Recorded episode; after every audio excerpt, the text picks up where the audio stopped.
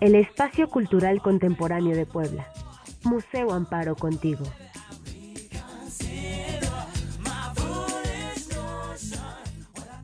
Y bueno, pues hoy es viernes y está con nosotros nuestra queridísima Silvia Rodríguez Molina, coordinadora de comunicación del Museo Amparo. Silvia, ¿cómo estás? Buenos días.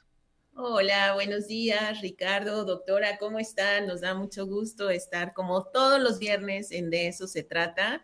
Y hoy para compartirles nuestra inauguración de la exposición Sara Krauner Serpentear, se llama Lecturas entre lo antiguo y lo moderno, que vamos a tener mañana sábado. Inauguramos con una charla a las 12 del día en el auditorio del museo.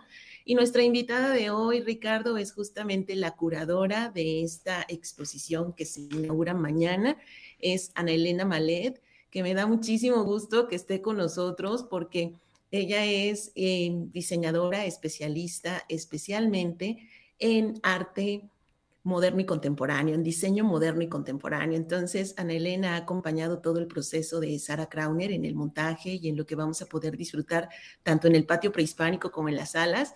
Y me da mucho gusto que esta mañana esté con nosotros para compartir los detalles de este proyecto que se presenta mañana. Maravilloso. Pues bienvenida, Ana Elena. Gracias por estar aquí con toda la audiencia de Radio y TV Boa. Pues platícanos qué vamos a ver eh, este sábado, ¿no? En primera instancia, eh, qué vamos a ver y cómo eh, hacer la lectura de esta exposición. Silvia, muchas gracias por la invitación. Ricardo, doctora, gracias. Estoy feliz de estar en Puebla. La verdad, me, me encanta Puebla y amo el Museo Amparo. Eh, porque sus espacios son maravillosos y el equipo es súper profesional. Pues es esta exposición Serpenteando, eh, Serpentear, lecturas entre lo antiguo y lo moderno, del artista norteamericana Sarah Crowner. Em, eh, todo empezó con un, pues una idea maravillosa. Sara es pintora mayormente, pero la verdad es que trabaja la transdisciplina, interdisciplina. ella ha hecho objetos de diseño, eh, piezas de performance, eh, piezas de escultura, diseño de escenografía y a veces también vestuario. Y trabaja mucho con cerámica, ¿no? Pisos y, eh, y, paredes de cerámica. Intervino en algún momento el Museo Guggenheim en Nueva York, el restaurante que es curvo con una pared de cerámica muy espectacular. Y la idea surgió hace cerca de cuatro años, ¿no? Que Sara conoció el Museo Amparo y se le ocurrió que podía hacer un piso eh, un piso que es al, mismo tiempo una suerte de pintura expandida, pero es también arquitectura, pero es también una pieza funcional de diseño. En el patio, en este patio que le llaman de las salas prehispánicas del Museo Amparo. Eh, y así se desarrolló ¿no? la conversación, primero con el museo y después Sara y el museo me invitaron a participar. Eh, yo como especialista en diseño decía, bueno, pues yo que tengo que ver con pintura, pero justo la obra de Sara toca eh, estas otras disciplinas en las que yo me especializo, como el diseño y la arquitectura. Entonces, el, proyecto fue creciendo. Primero iba a ser solamente el piso, eh, había muchas ideas. Eh, Sara estaba trabajando justamente el movimiento de la serpiente, la piel de la serpiente, las escamas. y cuando empezó la conversación conmigo, yo le dije, la serpiente tiene un simbolismo enorme en México y específicamente también en Puebla. Em, hicimos varios viajes a Puebla, visitamos Cholula, Tonancintla, se empezó Sara a enamorar de Puebla, a entender la cultura eh, de Puebla, y hay una parte en su trabajo que tiene que ver con lo hecho a mano, con lo manual. Ella en sus pinturas, y ahorita hablaremos más adelante de sus pinturas, eh, ejerce un trabajo manual muy importante, es, una suerte de artesanía lo que hace con sus, eh, de trabajo artesanal más bien, de lo que, lo que hace con sus, con sus pinturas. y entonces el proyecto empezó a crecer, ¿no? Terminamos metiéndonos hasta la cocina del Museo Amparo, en su, en su, en su bodega, con su colección. Eh, y entonces este piso, entonces surgió la idea de que este piso, que es el afuera del museo, se introdujera a las salas del museo de alguna manera como una pintura expandida, como ya les mencioné. Eh, entonces el piso, eh, Sara lo hace en varios tonos de azul, que la verdad, ya haberlo puesto en el museo ayer que terminamos, pasamos la tarde ahí viendo cómo cambia la luz, cómo cambian los reflejos en las paredes, cómo funciona el piso con el agua. Como te es al mismo tiempo, esto podría ser un escenario, un lugar, un espacio para que los tantos grupos de niños que vienen al Museo Amparo tengan talleres, eh, sucedan eh, presentaciones, eh, o simplemente ¿no? los visitantes del museo puedan caminar en este lugar maravilloso, que la verdad cambia completamente el, espacio del museo, el ambiente del museo, y que este color azul, además en Puebla, toma un significado distinto. Si este piso hubiera estado puesto en Sonora o en Veracruz, pues sí está bonito, pero este azul cobalto, eh, pues es el azul cobalto de la Talavera, que está en muchos de los muros de, de, ¿no? de las fachadas poblanas, en las casas, en las mesas. Eh, entonces, discutimos mucho de esto, de las distintas capas de historia que obviamente tiene México, que evidentemente tiene Puebla, pero que también tiene el Museo Amparo y que también son evidentes en la obra de Sara. Entonces, este serpentear es salir y entrar por estas capas de historia, pero también por estas muchas disciplinas que trabaja, eh, que trabaja Sara en su obra. Eh, y ha sido un proceso súper interesante, un diálogo. Yo les digo que, que, no funciono como curador en la exposición, más bien como una interlocutora, ¿no? Generando diálogo. Eh, ahora a lo mejor tenemos ya fotos de las piezas de, de la galería, que ayer terminamos justo de montar. Eh, un reto porque solo hay 10 piezas. ¿no? Yo últimamente estaba acostumbrada a hacer exposiciones de cientos de piezas y el reto era 10 piezas de la colección del museo muy bien escogidas. Eh, y fue bien interesante porque estamos acostumbrados a ver la colección de arte contemporáneo maravillosa que tiene el Museo Amparo y que últimamente ha hecho eh, estas revisiones en las expos el tiempo, el tiempo de las cosas 1 y 2, pero también la colección prehispánica que es fantástica una de las mejores del país. Y, resulta que el Museo Amparo tiene otras muchas colecciones de muchas cosas. Pasamos horas, aquí ven ya eh, la intervención, llamémosle una intervención, no es una exposición en sala, y lo que es la intervención es la pintura. Fíjense en la pintura de la pared. Lo que hizo Sara fue continuar este azul cobalto, pero jugar con la degradación de la pintura. Entonces son cuatro galerías en las que fue un reto, la verdad, para él. Solamente el Museo Amparo podría haber hecho algo así, porque la pintura se va degradando, una cosa dificilísima de hacer. Conforme uno va pasando las salas, entonces van cambiando los ambientes. Y Sara escogió piezas eh, que le interesaron del Museo Amparo y está utilizando las piezas para, para resaltar preguntas que a ellas les le interesa ¿no? en el contexto cultural actual global y también en el contexto cultural de Puebla y en su propio trabajo. Por ejemplo, ahorita estamos viendo esta pieza del siglo XVII eh, de corte popular, una eh, autora anónimo, es una Virgen de Aranzazú, eh, y a Sara le llamó mucho la atención, ¿no? ella no siendo católica, no entendiendo iconografía tradicional, como es en la historia del arte, le, le, gustó mucho esta pieza, está hecha por un autor popular, anónimo, ahí ven un personaje que es el pastor a la que la Virgen de Aranzazú se le aparece, que está tocando una suerte de flauta, pero que parece también una serpiente.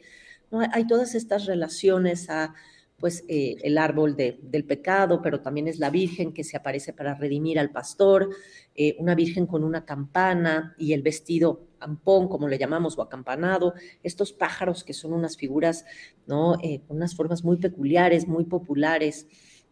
Eh, entonces, Sara escoge obras de distintos momentos porque le interesan, ¿no? Eh, en esta pintura de pared que se va degradando, mucho tiene que ver, por ejemplo, ella cuestionaba en este cuadro la autoría, ¿no? Cuando una obra de arte tiene muchos autores, tú como artista mandas a hacer cosas, a talleres, y luego tú lo incluyes eso en tu obra, ¿cómo empezar a, cuestionar la autoría o, a nombrarla de manera distinta. Esto que ven aquí son hojas de contacto de Graciela Iturbide, la gran fotógrafa mexicana que están en la colección del Amparo. Y en estas hojas de contacto chiquititas, que los que no sepan para qué sirven, un fotógrafo análogo como es Graciela, imprime primero esto, luego selecciona con su propia mano, y esto lo vemos en estos eh, pequeños... Eh, en estas pequeñas fotitos, selecciona así con el crayón amarillo con su propia mano el encuadre que ella quiere hacer y después imprime. Entonces a Sara le parecía, con su preocupación en el trabajo manual, que esto es ¿no? otra vez un, un arte hecho a mano. Graciela sigue trabajando la fotografía análoga, con su propia mano no selecciona eh, ese encuadre y después lo hace grande. Y hay una, una imagen en estos contactos, que además es Graciela Iturbide sosteniendo el, esqueleto de una serpiente y se ve esa forma del serpentear con el que estamos trabajando, ¿no? Todas estas metáforas de el piso y el cobalto, el azul cobalto entrando y saliendo, Sara entrando y saliendo de la historia, ¿no? Serpenteando eh, eh, en estas distintas disciplinas, pero en estas historias. Por ejemplo, encontramos este eh, gobelino del siglo XIX, que no sabemos cómo llegó al Museo Amparo ni en qué momento, pero es una pieza fantástica, gigante, que dialoga con estas pequeñas piezas diminutas de eh, Graciela Iturbide. A Sara le llamó la atención que no hay figura humana, sino apenas unos en, este gobelino, apenas un par de, no, de pajaritos ahí. En la parte de atrás se, se, dilucida un caserío, un, eh, castillito, eh, pero además también habla de este arte hecho a mano, del trabajar una pieza de arte o de decoración o de diseño muy a fuego lento porque tejer un gobelino es, es, realmente una obra de una factura impresionante y de muchísimo tiempo y mucho trabajo y una expertise, un oficio muy profesional y muy desarrollado. Entonces, estas, este ir y venir entre lo hecho a mano, lo que es semi-industrial, como puede ser la fotografía, en donde tú trabajas a mano, análogo, pero pues hay máquinas de por medio, eh, y este, esta galería es un poco, llamábamos Sara y yo de manera lúdica, juguetona, eh, el corazón negro de la exposición, ¿no? Porque llegas y es cuando está el azul más profundo, más oscuro, y luego si se fijan en ese pasillo que están viendo, ¿no? Poco a poco vamos llegando hacia el color, ¿no? Hacia, hacia lo blanco, que es lo que nos va a volver a sacar al patio de nuevo a este maravilloso piso. Y en esta galería en la que vamos entrando es la galería de los pares, de los binomios. Eh, eh, Sara trabaja eh, mucho unas pinturas que ella le llama pinturas de esquina, en donde juega, a ella le interesa mucho la abstracción, pero también los patrones, la repetición de patrones, estas pinturas, ¿no? Entonces, estas pinturas que siempre van en pares, montadas en esquina, que se encuentran, ella juega con los mismos patrones, pero aquí si se fijan, el verde ese patrón verde que ven en la pintura de mi izquierda se convierte en el patrón, no lo intercambia y se convierte en el patrón blanco y cambia, no, y, e intercambia los colores. Eh, entonces, estas pinturas ella las pinta con acrílico, después las recorta y vuelve a coser con una máquina esos pedazos que recortó. Entonces hay muchas, como en la historia de Puebla, del Amparo que ya platicamos, hay muchas capas hechas a mano eh, en, su, en su pintura. ¿no? Su pintura no es nada más los brochazos, sino hay una eh, reintervención de las piezas. Y son estos binomios que se leen eh, de manera, ahora sí que de reversa, de derecho, ¿no? Estos patrones y la repetición de patrones, pero que cambian ligeramente, que le interesa. Y, y, vamos viendo en la parte de atrás, ¿no? Cómo la pintura azul se va degradando, casi llegando a morados, y, al final de la galería llegamos a unos casi, a un azul muy, muy, muy pálido que casi se convierte en blanco. Encontramos también en, la colección del museo estas talaveras, obviamente eh, no podemos dejar de hablar de Puebla sin las talaveras. A mí interesándome el diseño, pues eh, la talavera me parece un portento. Pero es, es, una talavera, si se fijan, bastante sui generis. Es una mezcla entre una talavera y esta cerámica europea del siglo XIX, Tenemos eh, estas cabezas de ganso que están alrededor, eh, y los, los tibores o estas macetas pudieran parecer iguales, pero no lo son. Una tiene tres manzanas, la otra tiene dos. Entonces hay ligeras diferencias y hay ligeras diferencias también porque cada pieza es hecha a mano. Entonces cada pieza se convierte única porque no puede ser una igual que la otra. Y ahí volvemos a mencionar el azul cobalto, estas diferencias.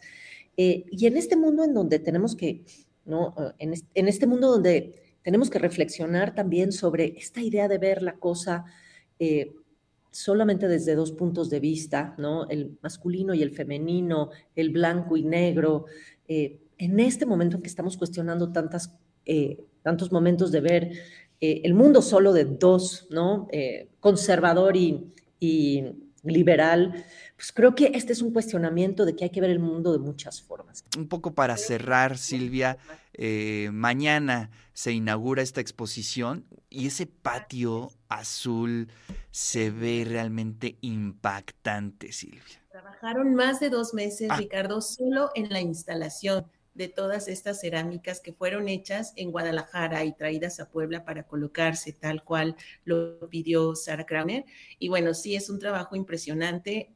Estoy segura que va a gustar muchísimo. Ya eh, mucha gente lo está compartiendo. Ayer tuvimos la rueda de prensa, la presentación a los medios.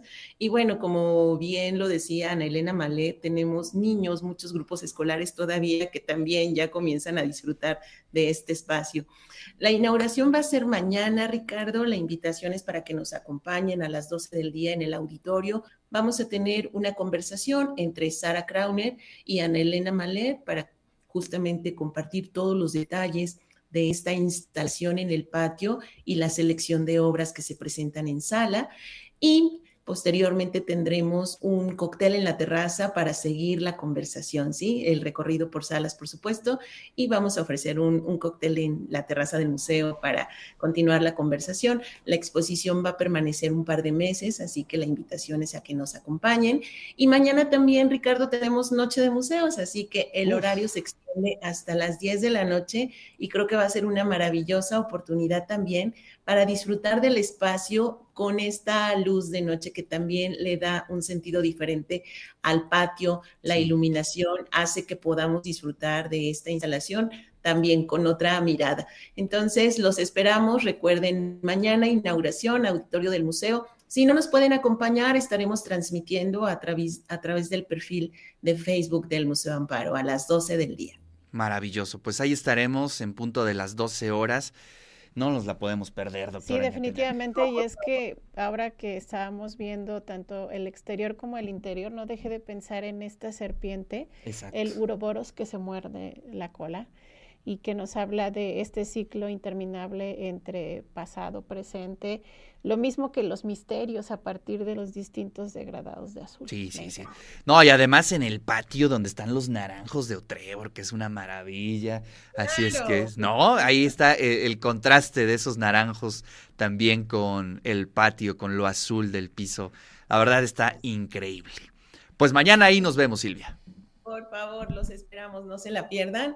Y recuerden, nuestro horario es de miércoles a lunes, de 10 de la mañana a 6 de la tarde y gracias al apoyo de la Fundación Amparo continuamos ofreciendo entrada gratuita todos los días. Así que los esperamos. Muchas gracias, querida Silvia. Muy buenos días. Hasta luego. Gracias, Silvia. Gracias, Silvia. Ella es coordinadora de comunicación del Museo Amparo.